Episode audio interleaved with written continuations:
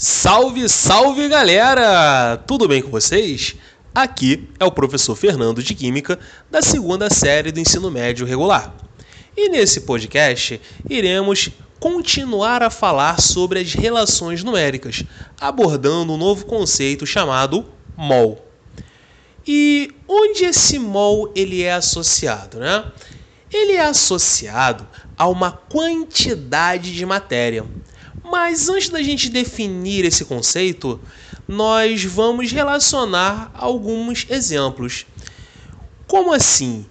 Quando você pede uma dúzia de ovos, o que, que você espera receber? 12 ovos, certo? Se for uma dezena, 10. Uma centena, 100. E o que eu quero dizer com isso? Que dúzia, dezena e centena são exemplos de quantidade de matéria.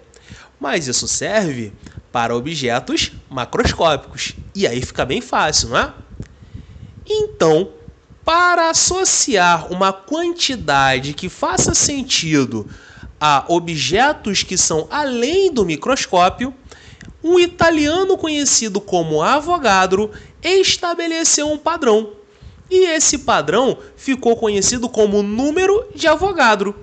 E aí, a gente pode relacionar esse número de Avogadro com o mol, onde esse mol ele associa a esse número, que é o que? 6 vezes 10 elevado a 23 entidades, onde essas entidades são átomos, moléculas ou íons. O que isso quer dizer? O mol é uma quantidade de matéria que contém 6 vezes 10 elevado a 23. Mas além disso, o que, que esse mol pode relacionar?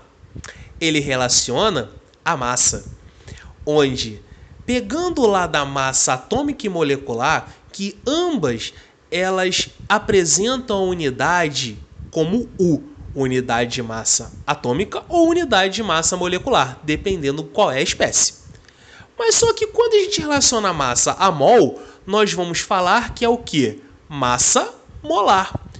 E massa molar é a massa que tem o que? Um mol. E a sua unidade ela é estabelecida em gramas por mol. Vamos citar um exemplo.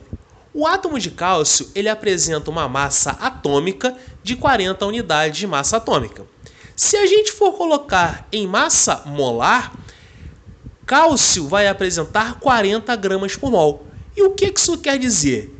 Que um mol de cálcio contém 40 gramas de cálcio. Um outro exemplo.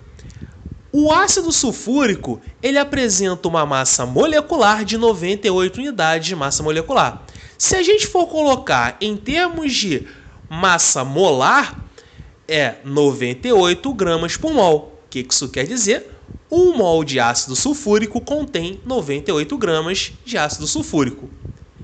E o mol, ele também relaciona uma outra grandeza. Mas isso vai ficar para o próximo podcast. Até o próximo podcast.